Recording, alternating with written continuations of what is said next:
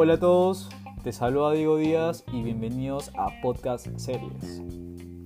Estoy súper emocionado a emprender en esta nueva aventura en el mundo de los podcasts y en esta primera emisión simplemente quiero compartirte una intro de lo que me llevó a tomar esta decisión y compartirte también un poco de aprendizajes y experiencias que a lo largo de tres años de vida he podido recopilar y he dividido en algunos capítulos que estoy seguro y tengo la convicción que añadirá mucho valor en aquellas personas que hayan tomado la decisión de ir por sus metas y sueños con este vehículo económico llamado Network Marketing, mercado en red o como yo lo llamo redes de liderazgo que al final de cuentas todos son lo mismo, simplemente le hemos puesto distintos nombres a lo largo de la historia. Pero que este último creo yo es el más adecuado ya que lo que hace la diferencia entre uno y otro en este rubro de negocios es el liderazgo. Y hablando de vehículo económico y economía, hoy en día estamos pasando por tiempos delicados que yo no lo llamaría crisis, sin embargo para mí son tiempos de crecimiento personal. Son tiempos de mucha prudencia y obediencia para cuidarnos entre todos nosotros, pero también nos invita a ser conscientes de la situación económica que muchas personas comienzan a experimentar desde el ámbito del empleo y de dueños de negocios.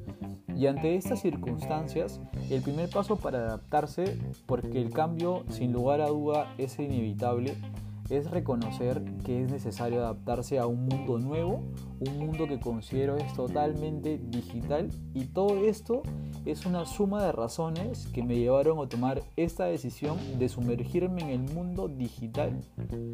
Pero que sobre todo tú que estás escuchando este podcast, invitarte a que tomes la decisión de poder comenzar a adaptarte también a este cambio, pero con fe y optimismo.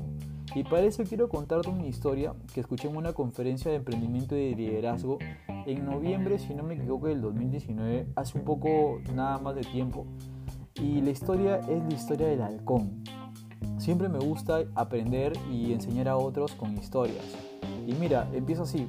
Eh, había un entrenador, a un entrenador le llevaron dos halcones para que se encargara de amaestrarlos, ¿no? Al paso de algunos meses el instructor le comunicó al dueño de los halcones que solo uno de ellos estaba perfectamente amaestrado. Ya había aprendido a volar y también a cazar, pero el otro no se movía de la rama. Es más, ni siquiera eh, se iba a cazar, se tenía que darle la comida en la boca. Tenía que llevarle la comida al halcón. El dueño preocupado requirió ayuda de otros entrenadores, pero ninguno pudo conseguir el que el ave volara. Ya desesperado, publicó un anuncio para ver a quién podría ayudarlo. A la mañana siguiente vio que el halcón volaba ágilmente por los arbustos. Sorprendido de sobremanera le preguntó a la persona que logró el milagro, ¿tú quisiste volar al halcón? ¿Cómo lo lograste? Cuéntame, ¿eres mago o qué? A lo que este contestó, ¿no? No fue nada difícil, solo corté las ramas y el halcón se dio cuenta de que tenía alas y se lanzó a volar. Y en realidad en la vida Creo yo que esto sucede muchas veces.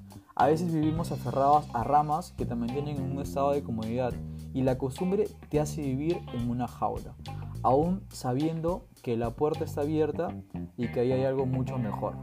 Atrévete a enfrentar el riesgo. Nadie va a culparte por sentir miedo porque es algo totalmente normal. Pero el dejar tu zona de confort te darás cuenta que sin importar el resultado te sentirás mejor solo por el simple hecho de haber tomado el reto. Recuerda, no es el miedo, sino lo que haces con el miedo.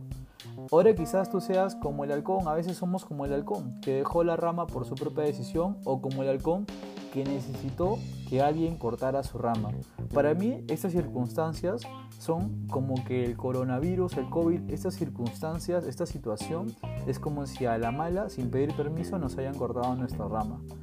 Y esta historia es para entender que tenemos que ser valientes, aventureros, analizar nuestra situación actual, pero sobre todo aprender que es mejor tomar riesgos, correr riesgos, que quedarse sin hacer nada. Y que detrás de todo riesgo viene una gran recompensa. Bien, eso es todo lo que les quería compartir el día de hoy.